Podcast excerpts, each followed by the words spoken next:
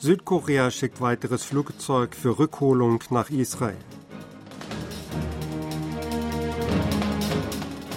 Laut Südkoreas Vereinigungsministerium fand Rückführung nordkoreanischer Flüchtlinge in China offenbar tatsächlich statt. Nordkorea laut US-Kongressbericht auf dem besten Weg zur Aufstellung von atomar bestückten ICBM. Südkorea will ein weiteres Flugzeug nach Israel schicken, um Landsleute zurückzuholen.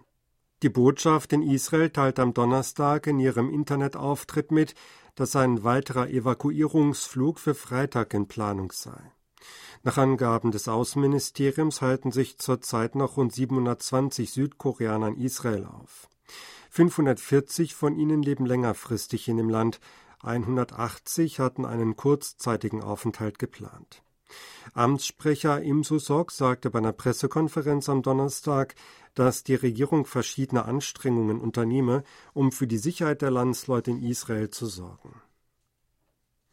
Nach Angaben der südkoreanischen Regierung sind die Berichte über eine Rückführung zahlreicher nordkoreanischer Flüchtlinge aus China nach Nordkorea offenbar zutreffend. Das sagte der Sprecher des südkoreanischen Vereinigungsministeriums Ku Byung-sam am Freitag bei einer regulären Pressekonferenz.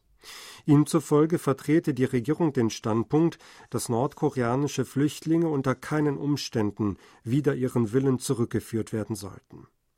Das Vereinigungsministerium habe das Problem gegenüber der chinesischen Seite klar und deutlich angesprochen und seinen Standpunkt unterstrichen, fügt er hinzu. Die Organisation Justice for North Korea hat am Mittwoch berichtet, dass China über 600 dort festgehaltene nordkoreanische Flüchtlinge am Montag zwangsweise nach Nordkorea zurückgeschickt habe. Nordkorea ist laut einem Bericht des US-Kongresses auf dem besten Weg, atomar bewaffnete Interkontinentalraketen ICBM in ausreichender Menge zu stationieren, um möglicherweise die Raketenabwehr auf dem US-Festland zu überwinden. Dies schrieb die Strategic Posture Commission des US-Repräsentantenhauses in einem am Donnerstag veröffentlichten Bericht. Die Kommission schrieb auch, dass Nordkorea möglicherweise einen Test mit taktischen Atomwaffen vorbereite. Die Kommission wurde letztes Jahr gemäß dem Gesetz zum Haushalt des Verteidigungsministeriums ins Leben gerufen, um die langfristige strategische Haltung der USA zu überprüfen. Die südkoreanische Armee hält ab Montag das Manöver Horguk ab.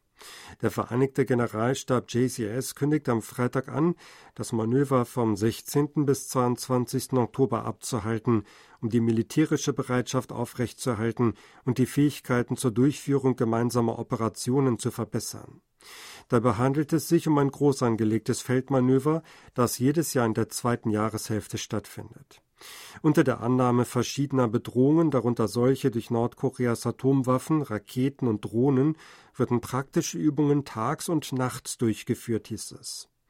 Auch ein Teil der US-Streitkräfte werde daran teilnehmen, damit die Interoperabilität verbessert werde, fügte der JCS hinzu. Premierminister Handok Su hat in Kroatien ein Gespräch mit dem kroatischen Premierminister Andrej Plenković geführt.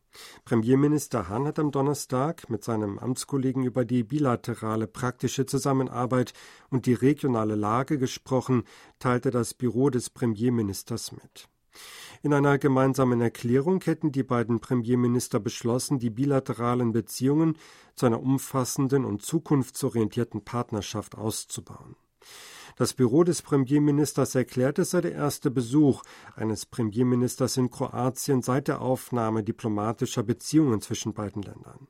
Der Besuch habe eine neue Dynamik in die Entwicklung der bilateralen Beziehungen gebracht. Finanzminister Chu Kyung-ho hat sich am Donnerstag in Marrakesch mit seiner US-Amtskollegin Janet Yellen getroffen, um bilaterale Angelegenheiten zu besprechen. Das teilte das südkoreanische Finanzministerium am Freitag mit. Laut dem Ministerium tauschten sich Chu und Yellen über die ungewisse globale Lage und deren mögliche Auswirkungen auf die Wirtschaft aus. Es wurde nicht bekannt, welche Themen konkret diskutiert wurden. Laut Informationen wurden die möglichen wirtschaftlichen Folgen des Kriegs zwischen Israel und der Hamas intensiv erörtert. Chu reist in die marokkanische Stadt, um an der Jahrestagung des Internationalen Währungsfonds und der Weltbank teilzunehmen. Die Chefunterhändler Südkoreas, der USA und Japans für die nordkoreanische Nuklearproblematik wolle nächste Woche in Jakarta Gespräche führen. Das südkoreanische Außenministerium teilte mit, dass der Nuklearbeauftragte Kim Gon und seine US-amerikanischen und japanischen Kollegen Song Kim und Hiroyuki Namasu am 16. und 17. Oktober miteinander beraten. Die drei Beamten werden ihre Einschätzungen zu den jüngsten Entwicklungen auf der koreanischen Halbinsel austauschen, erklärte das Außenministerium. Außerdem würden Kooperationsmöglichkeiten zwischen den drei Ländern erörtert werden. Die südkoreanische Regierung hat Afghanistan nach dem schweren Erdbeben mit humanitärer Hilfe im Wert von einer Million Dollar unterstützt. Das teilte das Außenministerium am Donnerstag mit. Damit solle die Soforthilfe für Bebenopfer unterstützt werden. Die Unterstützung erfolgt über das Amt der Vereinten Nationen für die Koordinierung humanitärer Angelegenheiten. Bei zwei aufeinanderfolgenden Beben der Stärke 6,3 in Herat im Nordwesten Afghanistans am vergangenen Samstag und zahlreichen Nachbeben sind mindestens 2400 Menschen gestorben. Erst am Mittwoch davor hatte die Erde in der Region stark gebebt. Nach Angaben der internationalen Rotkreuz- und Rothalbmondbewegung starben 2445 Menschen, 9240 wurden verletzt. Rund 2000 Wohnhäuser seien zerstört worden. Korea Hydro and Nuclear Power KHNP wird sich an einem Projekt zur Modernisierung eines Atomkraftwerks in Rumänien beteiligen.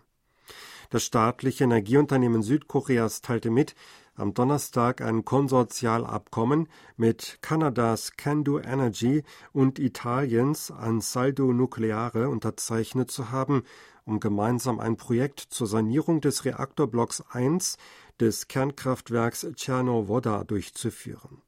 Das Projekt dient zur Verbesserung der Reaktoranlage für den Weiterbetrieb nach dem Ablauf der ursprünglichen Betriebsgenehmigung. Die gesamten Projektkosten werden sich voraussichtlich auf 2,5 Billionen Won oder 1,85 Milliarden Dollar belaufen. KHNP wird in dem Konsortium die Bauarbeiten und den Bau weiterer Anlagen, darunter eines Lagers für atomare Abfälle übernehmen. Sie hörten aktuelle Meldungen aus Seoul, gesprochen von Sebastian Ratzer.